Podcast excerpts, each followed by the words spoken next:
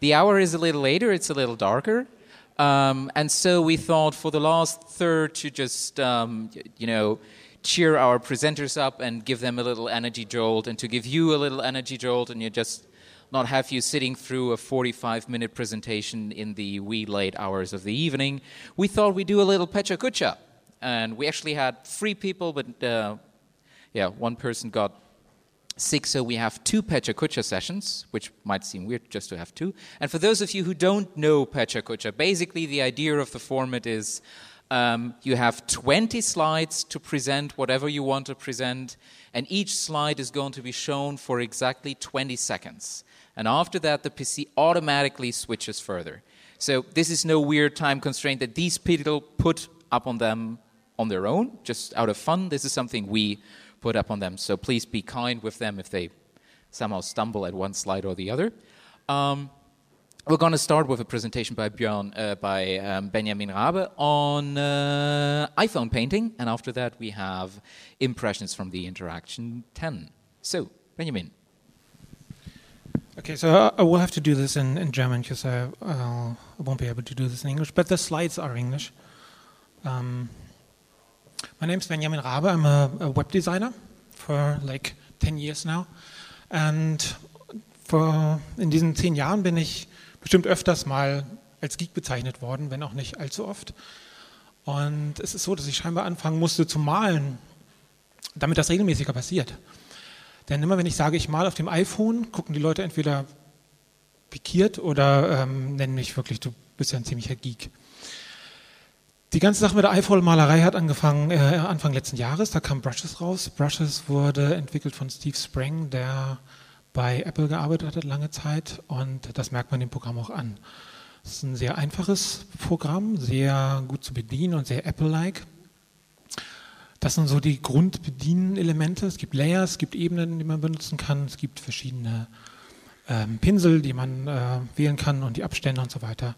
Man kann Farben wählen, viel mehr geht eigentlich gar nicht an der Stelle. Ähm, Brushes, wie gesagt, entwickelt von Steve Sprang. Das Besondere an Brushes ist, es bringt ein eigenes Format mit sich.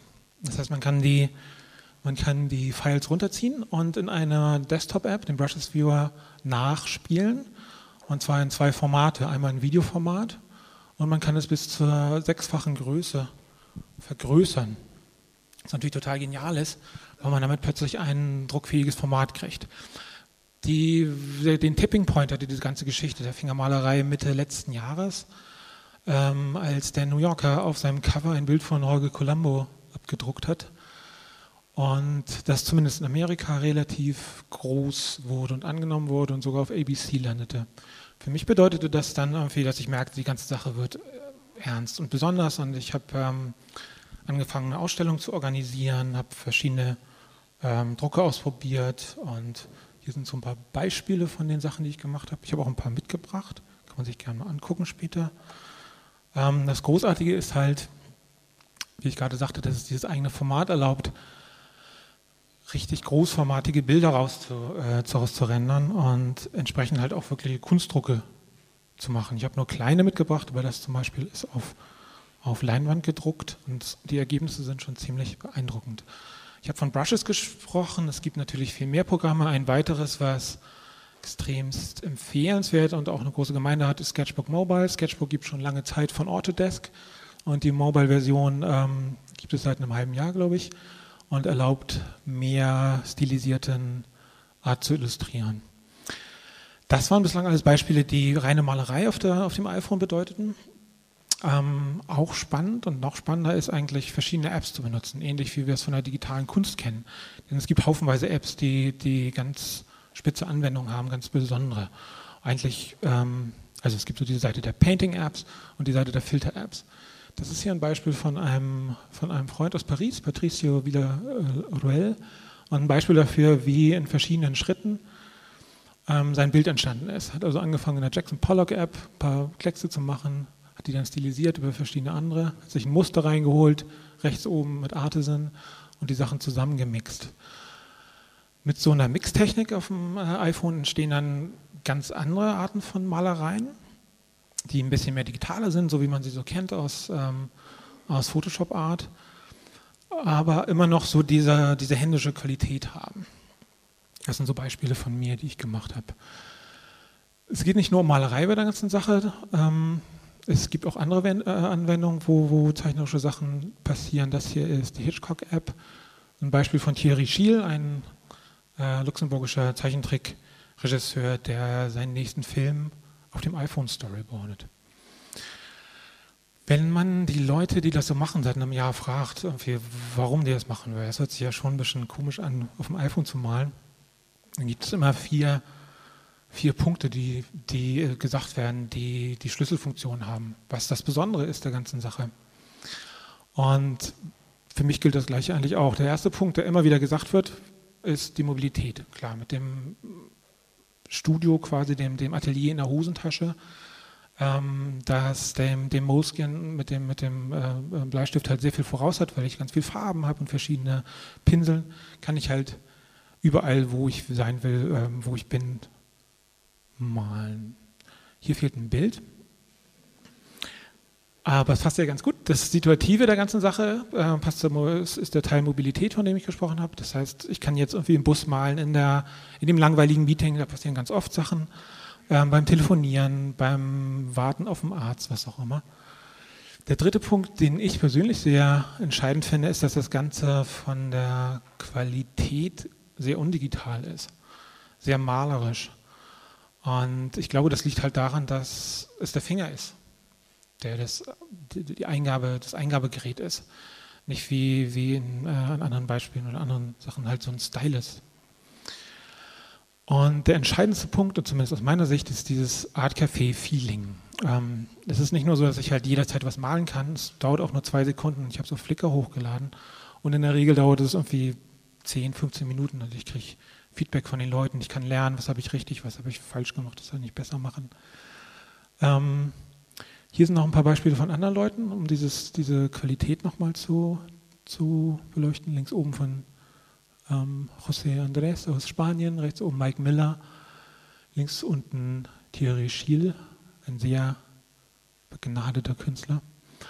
Und wovon ich gerade sprach, dieses Art Café-Feeling, dieser Dialog, der stattfindet, findet manchmal auch direkt auf den Bildern statt. Das heißt, was da passiert ist, dass man ein Bild malt, ein anderer schnappt sich das und malt da was rein. Und ich habe mir die letzten beiden Slides einfach gespart weil ich gerne den Film zeigen würde, was dabei rauskommt. Das ist eine Sache, die habe ich zusammen mit Matthew Watkins gemacht. Den habe ich kennengelernt letztes Jahr. Ähm, achso, das ist jetzt mit Sound natürlich total cool. Okay. Und das ist dieser, dieser Art Café Social Web Effekt, von dem ich gerade sprach. Ähm, die ganze Sache ist jetzt so ein bisschen aufgearbeitet, weil am Anfang gesehen für, für Saatchi da ein bisschen was gemacht haben. Ich lasse es einfach mal laufen.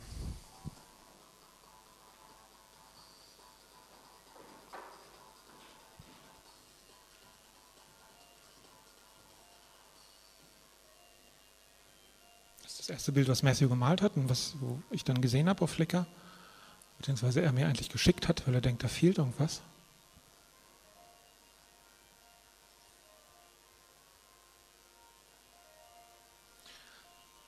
Und man kann sich halt Bilder schnappen, die in Brushes reinwerfen und weitermalen.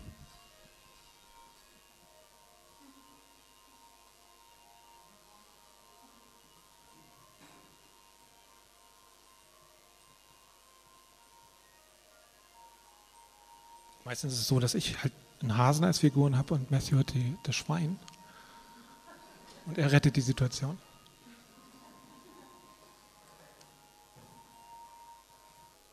Diese Filme kann man halt, wie ich vorhin gesagt habe, direkt aus diesen Files rausrendern und dann halt auch ganz gut beobachten, wie Bilder entstehen und wie die gemalt werden.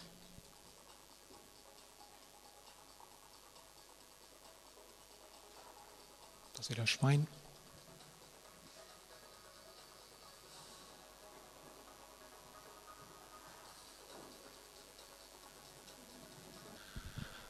Und damit ist die Zeit auch schon abgelaufen. Ähm, ganz kurzer Ausblick natürlich noch. Letztens sagte ein Freund von mir, wir Fingermaler sind wohl die einzige valide Zielgruppe, die sich auf das iPad freuen darf. ist auch der Fall so. Ähm, Steve Sprang hat auf der Demo ähm, Brushes gezeigt. Und wenn das kommt, werden diese Sachen halt wahrscheinlich noch größer und auch vielleicht ein bisschen mehr mit Leben zu füllen werden. Dankeschön.